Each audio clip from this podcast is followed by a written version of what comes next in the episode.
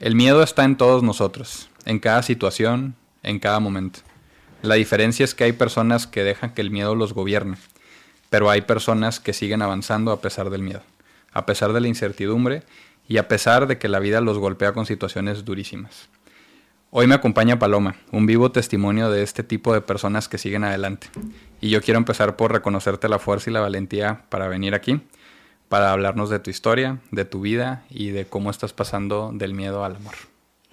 Hola Fer, muchas gracias, qué bonito, qué bonita introducción. No, gracias a ti por estar aquí. Eh, la verdad es que sé que se requiere pues, bastante, bastante fortaleza, bastante valentía, eh, sobre todo para mostrarnos vulnerables, ¿no? En general, como lo platicábamos ahorita y y pues bueno, Paloma, me encantaría eh, para las personas que nos están escuchando, que no te conocen, que nos cuentes un poquito de, tu historia, digo, como un contexto general. Eh, pues hace, fue alrededor de cuatro meses. Sí.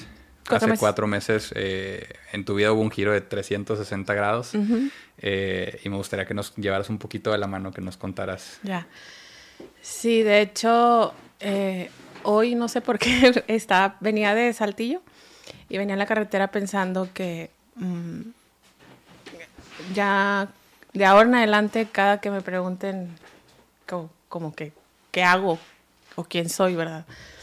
Yo creo que yo creo que soy el es que ya no podría en, solo enfocarse en soy fotógrafa o soy diseñadora o soy no sé si en algún momento eh, me, está empezando a llamar la atención todo lo que, lo que es relacionado el tema de la muerte, la transición de la vida a la muerte, etc. Entonces yo creo que soy, un, soy el cúmulo de, de experiencias vividas, ¿no? Soy todo eso. Em, y sí, hace cuatro meses falleció Irving, mi esposo, y justamente ahorita que hablabas del miedo, em, regularmente, así como he regido mi vida, eh, no me pregunto tanto a dónde voy o qué voy a hacer o, o, a, qué paso voy a dar o si voy a dar un paso. O sea, como que me aviento. Eh, me aviento con miedo y, a la mera hora a lo mejor pregunto, o sea, no sé si estoy en un... Me voy a aventar del bungee, pues, oye, ¿cómo se cierra? ¿Cómo, cómo, cómo doy el salto? Sí, pero ya en el momento. Este, y cuando cuando voy a hacer este tipo de cosas, por ejemplo, pues no te había preguntado hasta ahorita este, de qué vamos a hablar y, en algún momento pues sí, por un, poco de inseguridad, eh, eh, iba más como, como el tema de la, de la, inseguridad o para sentirme lista o para sentirme preparada para lo que iba a hacer. Pero conforme ha pasado el tiempo y mis experiencias de vida, pues yo creo que ya no, o sea, pues no, nunca voy a estar lista para algo que, que, venga, ¿no? Y prueba está lo que acabo de vivir, que fue muy duro y, sigue siendo muy duro. Eh, y, vienen momentos más, pues no sé si más duros, pero nuevos en, mi, historia y, en mis planes este, de vida que, que, no sé cómo los voy a hacer, pero pues allá voy con mucho, con mucho em, no sé si decirte miedo, creo que es temor eh, a lo desconocido, sí, eh, pero más como, eh, como una, una parte de, dolor, de, no, no de esto yo quería que fuera de otra manera porque ni siquiera me siento como en, la, en, posición de reclamar por qué pasó o, o por qué me pasó a mí, pues porque no. pues, o ni, ni, que yo fuera quien para, pues, para no perder a mi esposo, ¿no? Eh, sino em, es como, bueno, ahora ya, ya no está. Eh, ok, como, ¿por dónde? Eh, un poco, un poco, si, si te lo tuviera que escribir como un poco, como ahorita, ¿no? Con, con me tiembla la voz, este eh, un poco como hacia dónde voy a dar el paso, pero seguir avanzando. Y eso es lo que, te reconozco bastante porque en, distintos aspectos, ¿no? Uno, eh, y lo platicamos ahorita, tanto en tu contenido como ahorita, eh, señalas ese temor o, esos signos de nerviosismo y, los nombras y los pones afuera sin, sin querer esconderlos. Y otra cosa que yo admiro mucho es que no caíste, y, y digo más bien no externas, porque no puedo decir que no caíste, sino que no externas un tema de, de, reprochar, como dices tú, de una queja a el típico porque a mí, eh, como dices, pues es algo que no, no le puedes desear a, nadie, ¿no? Eh, el, como que este negación y, y, que algo que admiro mucho es que en vez de esconderte, que, que creo yo que es la, la, reacción que al menos yo haría, ¿no? De como que aislarte de todo, te fuiste y te pusiste allá afuera y agarraste el celular y te literalmente expusiste tu vulnerabilidad hacia el quien la quiera ver. O sea, e, es algo que yo te reconozco bastante y, que tienes una manera distinto de, distinta de verla, ¿no? O sea, eh, eh, cuéntanos un poquito cómo has tú interpretado, digamos, esto que pasó que te ha permitido, pues, digamos que de cierta manera seguir avanzando y... Pues eh, hay algo que, me, que sí noté o he notado desde un principio de todo esto, del principio de todo esto es que a la gente le asombra mi actitud o mi manera de afrontarlo. Eh, es algo que he detectado eh, y si te soy sincera, no sé qué sea, o sea, yo observo una fuerza o como detecto o siento adentro de mí como una fuerza, así, así te la puedo decir, una fuerza interna, eh, algo que también nunca había sentido.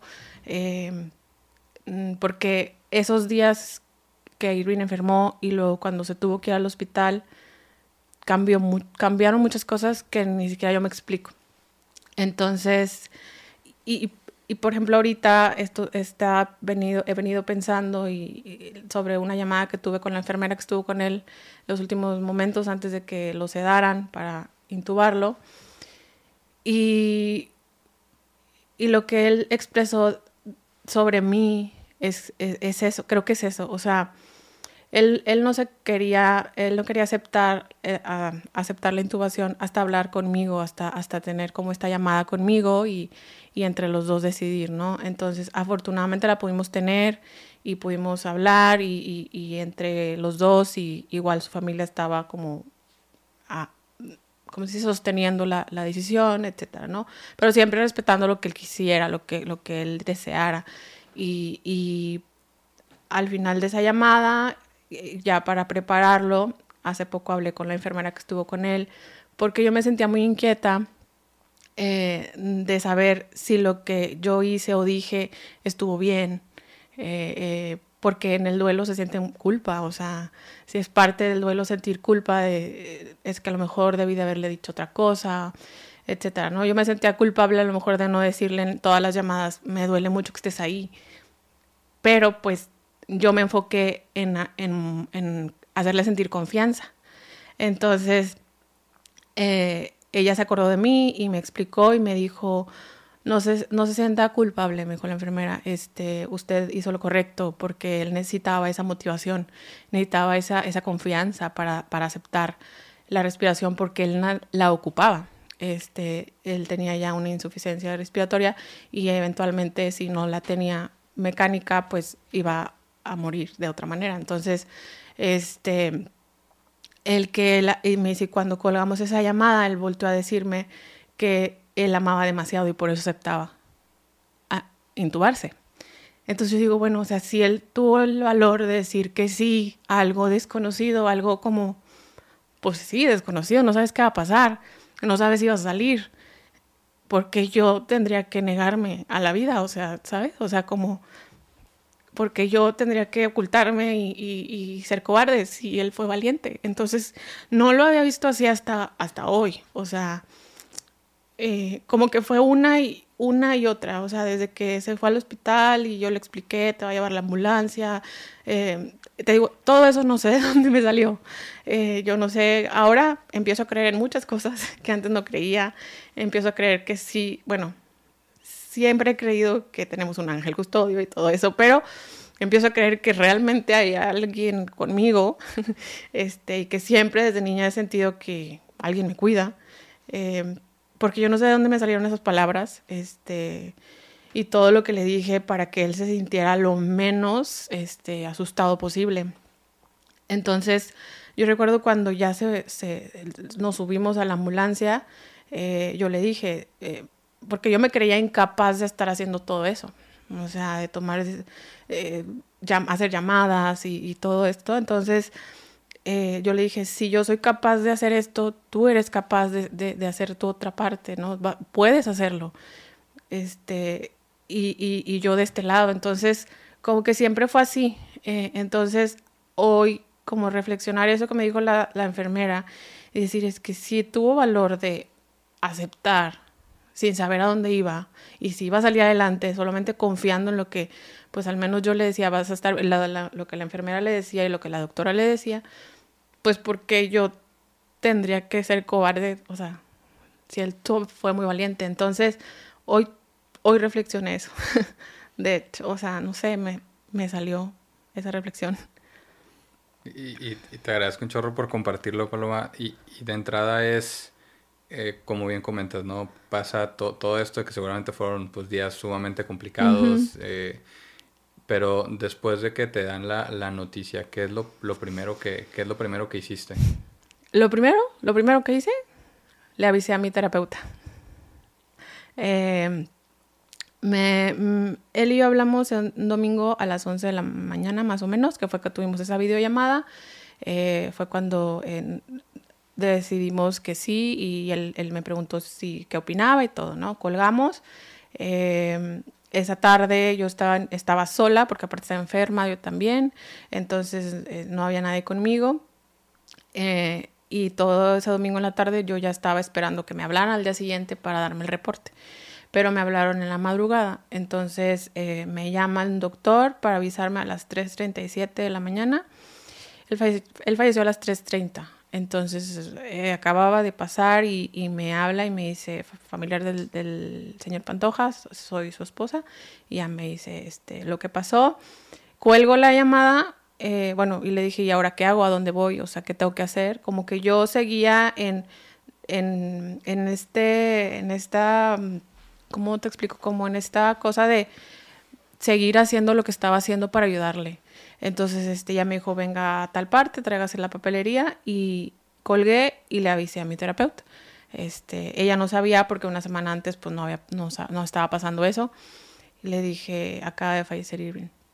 Eh, el vínculo que teníamos ella y yo pues era muy fuerte y, y, y pues me sentía segura si le, si le avisaba y ella me dijo, eh, esto es algo muy, muy, muy, una noticia muy fuerte, este, pedí ayuda, o sea, no, porque no es mexicana y me dice, no hagas todo tú sola. Entonces, como que necesitaba avisarle a ella de lo que estaba pasando porque era algo muy fuerte. Entonces, ya avisé a, su familia, avisé a mi hermano para que se fuera a la clínica y no estuviera yo allá sola.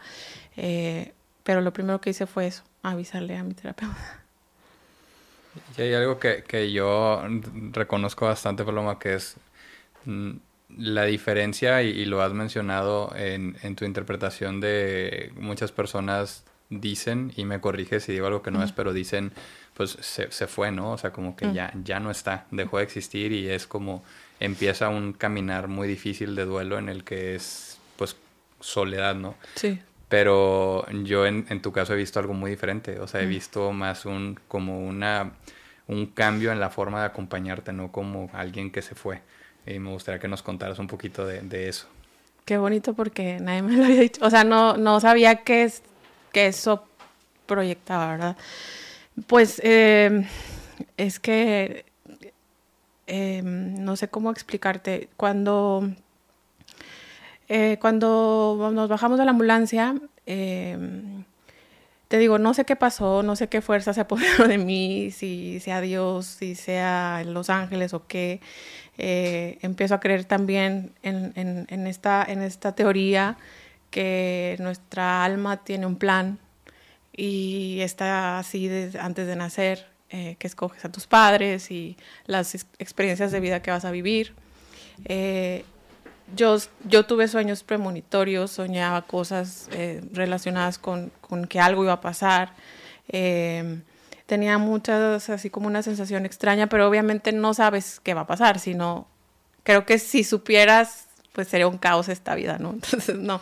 Em, y yo no sé cómo al dejarlo en la ambulancia, yo, yo le dije a Dios, es tu hijo, o sea, te lo entrego, no, no, no puedo hacer nada eh, contra eso. Entonces, yo me despedí de él y, solamente pensé, no sé si puedo hacer esto yo sola. Em, y a pesar de que no estábamos, pues estábamos con, con el inconveniente de que, de que no puedes estar con, la, con el paciente y no puedes estar con él. Eh, pero, por ejemplo, esa tarde que, que, que, la enfermera estaba con él, yo estaba haciendo mucha oración por él. Entonces, no sé, siento que siempre hemos estado conectados. Eh, y cuando pasa esto, él ha tenido, yo no lo he soñado, pero ha tenido muchas manifestaciones de que está conmigo y que, que todo está bien y que todo va a estar bien. Eh, ¿Y por qué, por qué lo siento así?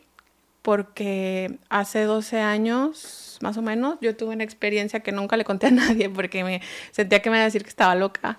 Eh, o, sí, como que eso no existe. Eh, en un retiro me desmayé eh, y yo cerré los ojos y, bueno, tenía los ojos cerrados y, y, vi una luz muy, muy, muy potente, muy fuerte y, y, no sé cuánto tiempo pasó que yo tuve una sensación de me quiero quedar aquí. O sea, hasta lo, no sé si se, lo pensé o lo dije, pero me quiero quedar aquí.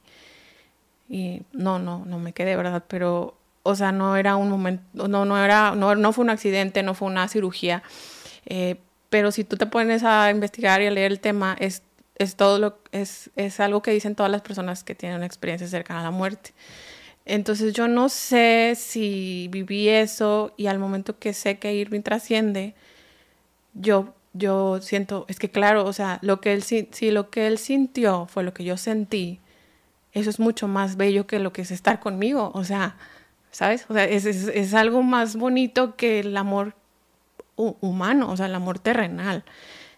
Y yo creo que es por eso, o sea, que es porque yo acepté su muerte desde que desde que estaba pasando todo, no que supiera que se iba a morir o que estuviera yo adivinando el futuro, sino que no me aferré a, a, que él, no sé cómo explicar, a, lo que estaba pasando. O sea, no, no, no, no pedí, no te lo lleves o déjalo conmigo, sino simplemente me, me, enfocaba en darle confianza a él y yo aceptar, yo por mi parte aceptar lo que estaba pasando, o sea, fuera lo que fuera. Indistinto el resultado.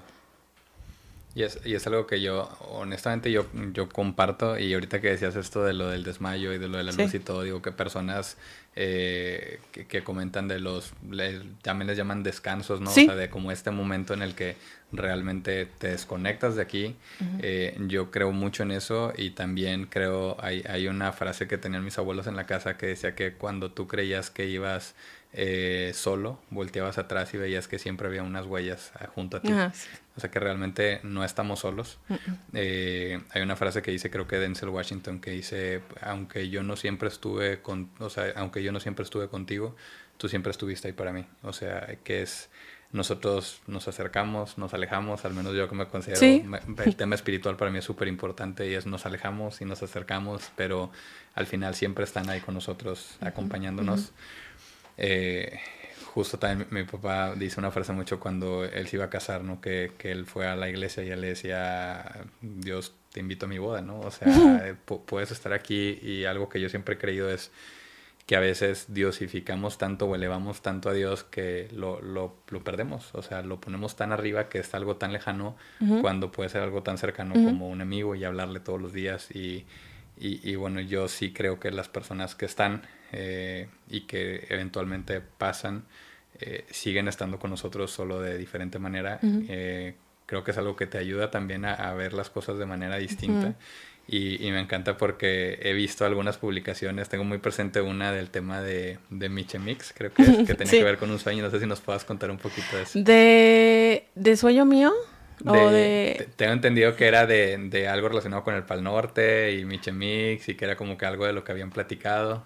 Ay, híjole, no me acuerdo ahorita, no me acuerdo ahorita, pero eh, no me acuerdo de, ese sueño, pero, pero lo que, lo que te quería compartir ahorita respecto a lo que decías era que Irving, em, en un principio cuando nos hicimos novios, él, él, me dijo algo que yo no entendí en ese momento Eh, pero ahora ya entendí. Él me dijo, yo no quiero ser el centro de tu vida, quiero ser parte de tu vida.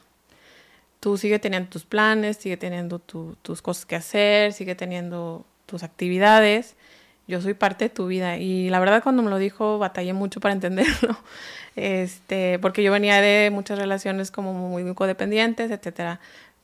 Pero él él, como fue esta parte como mi maestro en el desapego, o sea, también obviamente pues lo, amo y lo sigo amando y, todo, pero como que por eso creo que estas experiencias suceden por alguna razón, o sea, siento que todo eso que compartimos es lo que me está ayudando a mí también para sobrevivir el duelo, porque es algo muy duro, es algo muy, es algo muy, no sé cómo explicarlo, es como muy crudo, o sea, Hoy por hoy tengo un grupo de, cinco chicas que he conocido en este proceso que igual han, perdido a, seres queridos y, compartimos compartimos esta parte, esta parte que no, que no la ven las, las personas, o sea, no se ve afuera, pero es, muy, es muy cruda, o sea, es muy dura y, nos consolamos eh, eh, en, esta parte espiritual eh, de, decir, es que de alguna manera ellos o sea, yo sí creo que estén por ahí, o sea,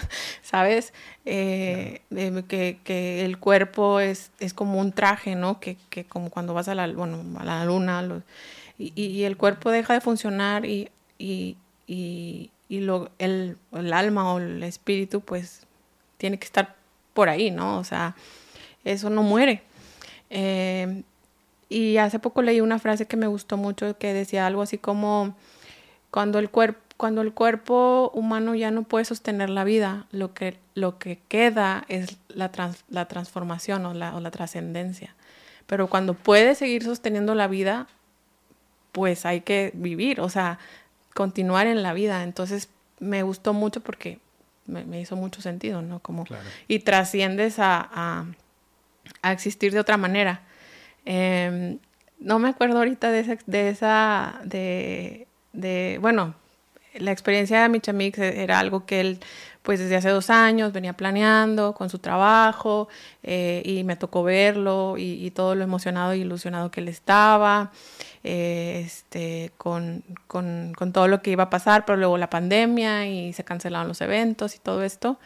Entonces, pues haber estado ahí eh, en eso que él, pues tanto ilusión le hacía, fue algo, no sé, no sé cómo decirte, es, como esos momentos que tú sientes que está ahí, o sea, y creo que somos, o sea, creo que cuando nos tocara trascender, pues tú nos quedamos en lo que en lo que hacemos, en lo que somos o en lo que compartimos. Entonces, por ejemplo, las personas que te escuchan, tú no te vas a ir del todo porque ellos te escucharon y, y vas a estar vivo en ellos. Entonces, ah, no sé, así lo veo. No, yo comparto contigo y creo que para mí es de los como motivadores más fuertes, ¿no? O sea, poder trascender, que, que, llegues más allá de... Eh, porque también no hay impactos pequeños, ¿no? O sea, con, con, una plática, con algo que compartes, con una frase, todo, todo genera un impacto. Eh, estoy seguro que esta entrevista va a generar un impacto en, en personas que lo están escuchando. Y, y, me gustaría que nos contaras, Paloma, ahora sobre tu proyecto, ¿no? Porque algo que admiro mucho es esto, o sea, cómo, has compartido, cómo te has abierto con las personas, eh, con toda transparencia, como te decía, o sea, que, que, puntualmente uno puede como que a lo mejor querer gobernar las emociones y querer escoger que sí, que no, pero tú lo pones allá afuera y lo nombras y dices, estoy sintiendo esto y pues ahí va, ¿no? O sea, indistinto, no, no es que quiera lograr algo, no te quiero convencer de nada, solo quiero nombrarlo y decir, hoy me siento así y a veces lo puedes subir en un tono A y luego en un tono B y luego en un tono C y es indistinto. Entonces, cuéntanos un poquito de tu proyecto. Pues el del miedo al amor eh, es mi cuenta personal de, de siempre de Instagram, eh, Paloma de León. Pero un día eh, tuve una experiencia muy fuerte con alguien que, que quiero mucho y verlo, o sea, ver a esa persona en un como sufriendo por, eh, por una situación emocional, este, entonces, y que, y que no lo pudiera expresar y no pudiera como saber cómo pedir ayuda o no salir de ahí. Mm, fue como un, así como un, de algo que yo había querido hacer desde hace pues desde, hace mucho tiempo, ¿no? Siempre he tenido como esta cosita de hablar y hablar, o sea, hablar, pero me daba mucho miedo, eh, me daba mucha pena, era muy insegura, siempre como que quería estar atrás, pero aquí había algo, o sea, siempre había querido como que sacarlo, sacar, sacarlo, pero no me animaba. Eh, y cuando pasó esa experiencia con esta persona, yo dije, es que el mundo tiene que saber que esto sucede, o sea, que la gente sufre por sus emociones, no, no saber cómo gestionarlas, no poderle poner un nombre, eh, eh, que, esto, que la vida no es color de rosa, o sea, tiene su lado A, B, C, o sea, no nada más es un lado. Entonces como que ahí dije, ya basta de tener miedo. Eh, o sea, ese miedo que te, que te paraliza, que decías al principio, ¿no? Que te bloquea, este, ya, basta. Entonces eh, me acuerdo que subí un video, creo que ya no sé si está ahí, eh, donde platicaba, ¿no? Que yo iba a empezar a, compartir y todo esto, hace creo que ya casi cuatro años. Y luego eh, le cambié el nombre a Del Miedo al Amor. Em, le puse, ya dejé, o sea, le puse este nombre de Miedo al Amor y empecé a hablar yo de mi experiencia con la depresión, eh, y que hace muchos años yo eh, tuve mis episodios y etcétera, mi, mi proceso personal de terapia y así empecé eh, a hablar de, de, temas de salud mental y como a, pues sí, como a vulnerabilizarme de, de una manera como pues esto soy y esto no soy yo nada más, sino que mucha gente que no se atreve a decirlo. Y yo venía de un proceso en el que me sentía incapaz de sentir o de amar, o sea, pero era algo, pero era, era todo lo contrario, o sea, como que tenía tanto que sentir que me daba mucho miedo. Entonces, de hecho, yo tenía mucho miedo a ser mamá, porque me daba miedo eh, no poder amar lo, lo, suficiente a un hijo, con, o sea, amar tanto a una persona que, que, que merece todo tu amor, o sea, una persona, un hijo, ¿no? Entonces eh, fui trabajando esa parte en terapia, eh, ya con el paso del tiempo ese miedo pues se, se, diluyó, ¿no? Se pasó a tener un temor pues natural de que pueda pasar, ¿no? Temas este, ya de, otro, de otra índole, pero no un miedo incapacitante o bloquea, que me bloqueaba. Y todo eso lo fui compartiendo y lo fui compartiendo y así fue como empecé. Eh, hace siete años que empecé, que empecé mi, mi psicoanálisis y, este, y eso me ayudó mucho como a ponerle nombre a las emociones, como, como a, aceptar que pues no solo es luz, ni solo es oscuridad, sino son las dos.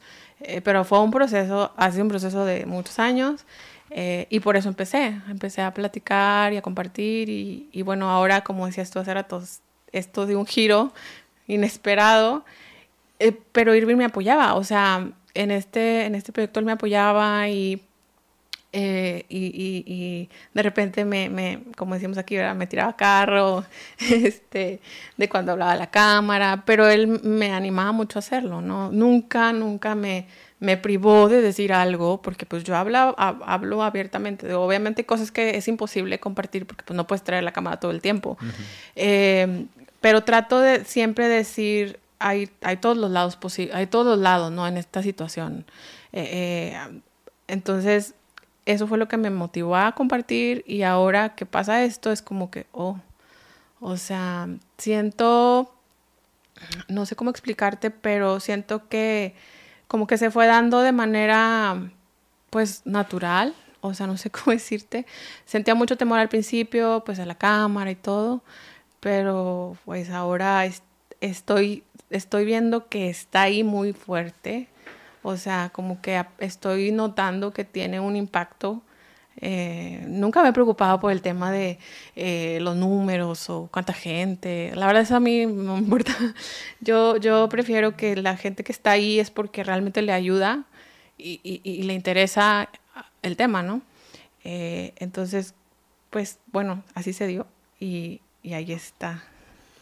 Justo leía una frase que decía que la, la, la expresión era lo contrario a la depresión, ¿no? O sea, que el ponerlo ahí afuera te sirve. Eh, y justo lo conectaban con la historia de un señor que tuvo un tumor, ¿no? Y que le preguntaba a su hijo de que, oye, ¿por, ¿por qué te dio el tumor? No, por él sí como reprochando el, el por qué está pasando esto. Y, le decía al papá, porque nunca aprendí a llorar. Oh. esa era como su, su respuesta y te juro que la leí y me impactó mucho porque te, ves reflejado en, en ese, en ese ímpetu por querer guardar emociones, hacer ver que tú siempre estás bien, ¿no? Y creo que pasó ahora con todo el tema del COVID, ¿no? Gente que decía todo está bien y gente que agarraba la cámara llorando y decía, bueno, no estoy bien, o sea, no me siento bien. Y eso ayudaba a que la gente se conectara con, con las personas. Y a veces cuando nos pintamos como esta persona perfecta que no siente y que todo lo puede, pues alejas a la gente porque dicen yo, yo no soy, yo no soy ella o yo no soy él, porque, porque a mí sí me duele o a mí sí me puede. Entonces es, es, algo. Y ahorita que decías lo del miedo, justo hoy me compartía una frase de mi esposa que es igual un niño que le pregunta a su papá, dice, ¿por qué cuando sabes nadar puedes flotar sin hacer nada? y, y cuando no, pues te hundes, ¿no? Y le decía, porque el miedo pesa. El miedo pesa. Y, y, creo que es algo que queremos como alejarnos de el miedo, queremos alejarnos de la tristeza, queremos alejarnos de todo. Eh, César, la persona que te contaba antes del capítulo, él me decía, es que tú abrazas a alguien cuando está llorando porque tú estás incómodo con esa emoción y quieres cortarla, no, no por ayudar a la otra persona. Ese es tu disfraz para cortar la emoción. Si quieres ayudar a la persona, quédate escuchando y sosténla, o sea, deja que llore. Y, creo que es bien complicado porque queremos cortar las malas emociones, queremos ver una burbuja, un mundo color de rosa y como dices, no está, no está así, ¿no? Entonces, sí. Y eso se ve mucho en el duelo. O sea, eh, creo que el duelo y el tema con la muerte y, y todo esto, las personas vemos a la muerte como bien lejana, ¿no? Como no va a pasar, o sea, somos mortales, somos, sí, no mortales, inmortales, somos inmortales, no, eso no me va a pasar a mí o está muy lejos, ¿no?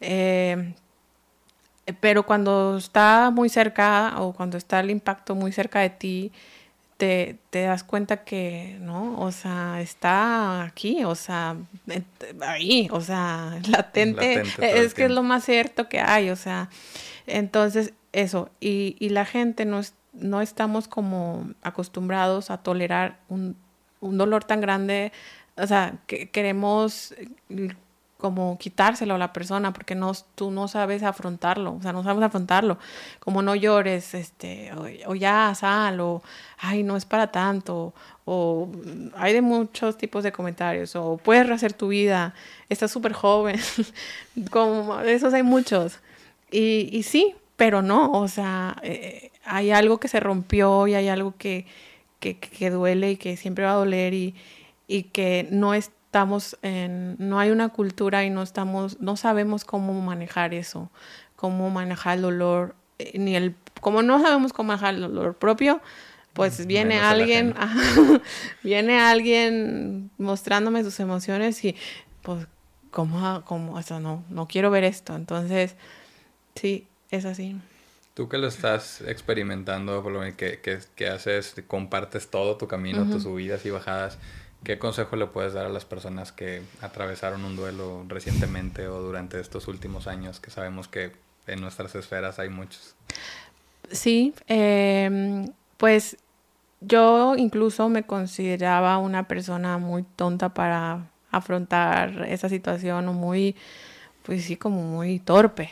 Eh, cuando pasaba algo así, que el papá de mi, amiga o algo muy cercano, eh, me ausentaba porque no sabía, o sea, prefería no escribirle, prefería, es que prefieres como no, molestar o no acercarte porque vas a ser imprudente, porque eh, no quieres ser imprudente.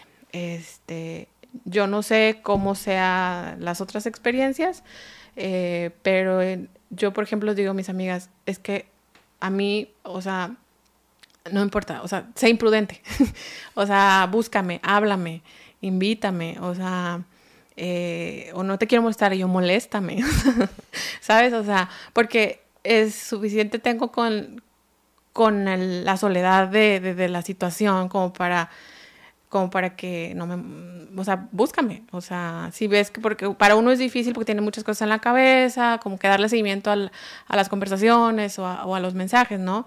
pero tú insísteme, o sea, realmente sí quiero eh, conectar con la vida, o sea, este, ah, me imagino que hay casos muy diferentes, en los que son situaciones muy diferentes. Yo pues vengo de un proceso de, de, de, terapéutico de, siete años.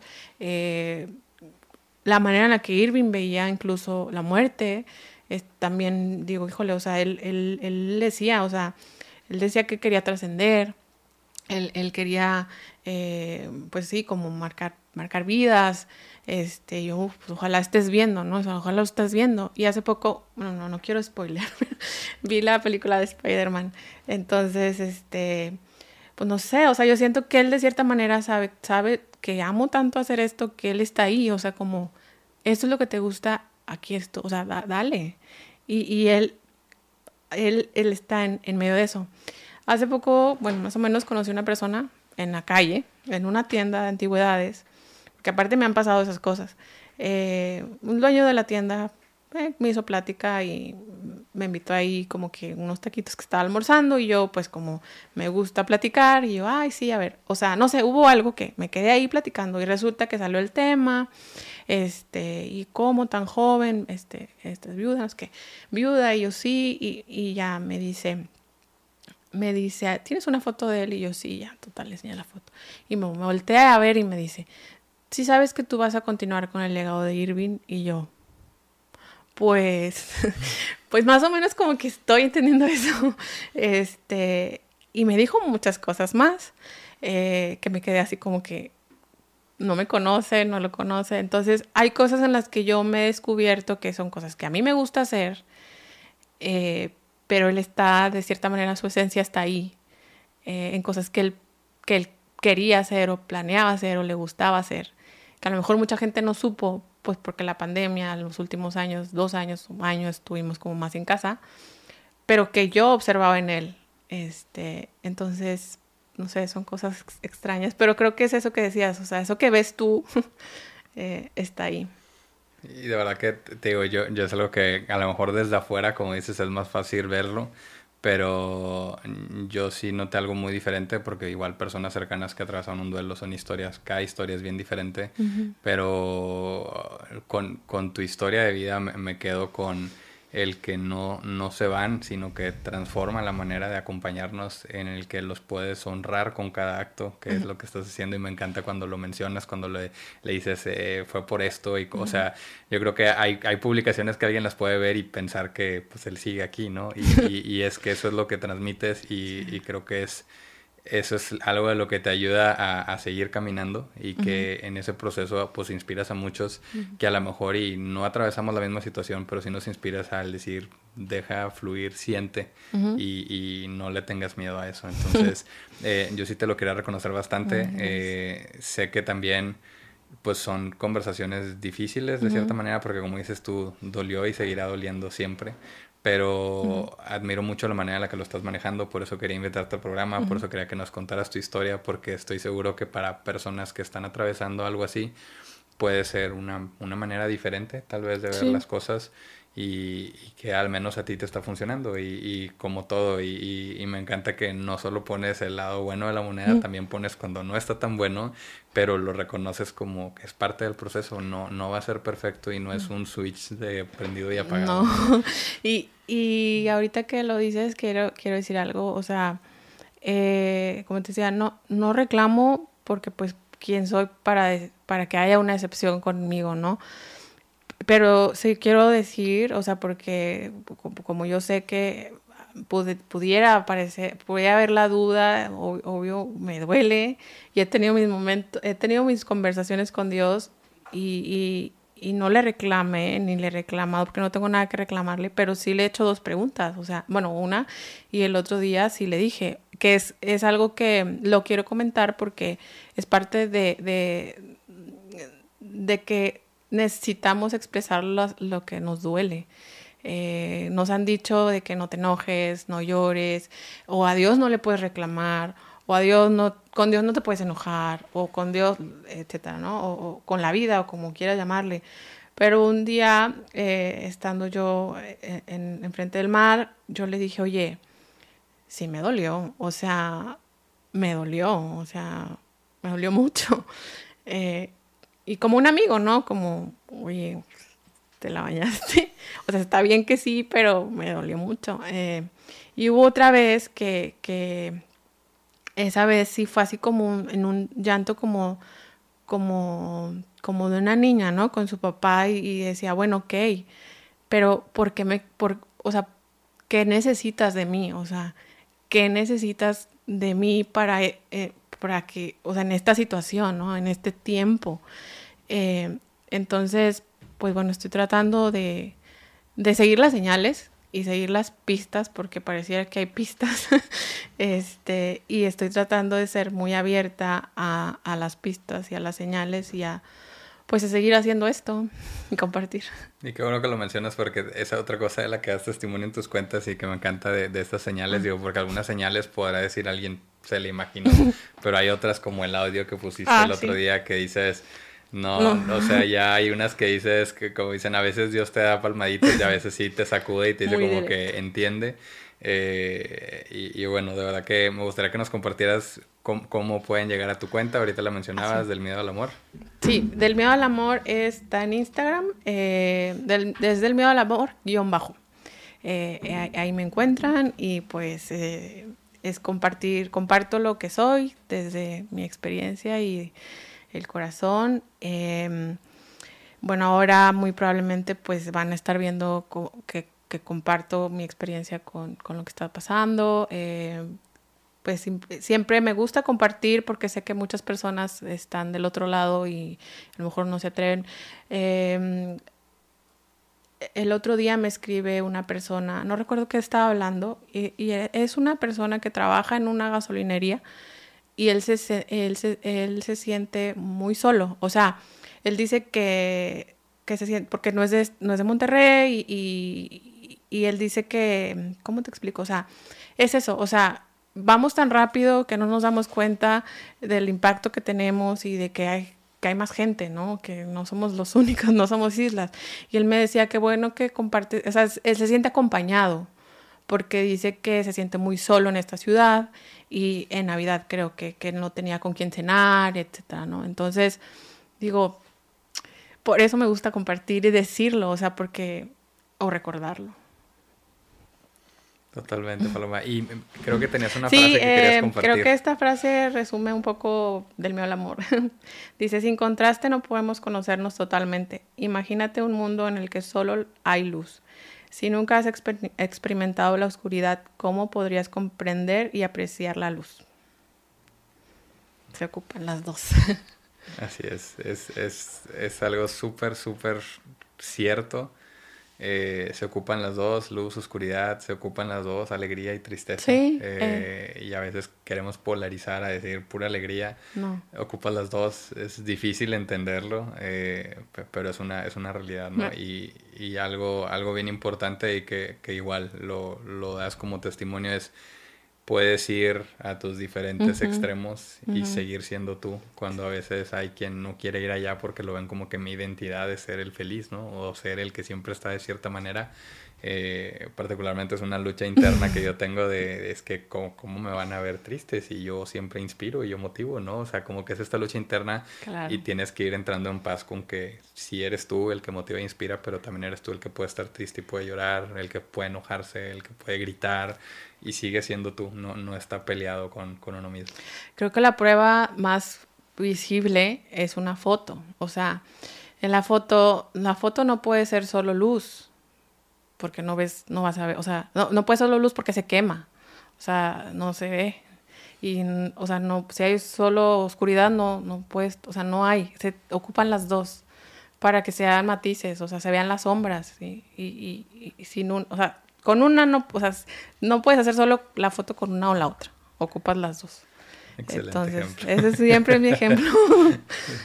Pues bueno, Paloma, muchísimas gracias. Gracias, por contarnos tu historia y de, nuevo invitar a las personas que escucharon este capítulo a que se atrevan a a experimentar las diferentes emociones, a que vayan a tu cuenta también, a que si, si se sienten conectados con alguno de los contenidos, porque no solo hablas de esta reciente experiencia, sino de muchos procesos y mucho trabajo que hay detrás, pues tienen una cuenta donde no les van a hacer sentir que son los raros porque se sienten tristes o porque están enojados por alguna situación que sucedió eh, y creo que hacen falta más así.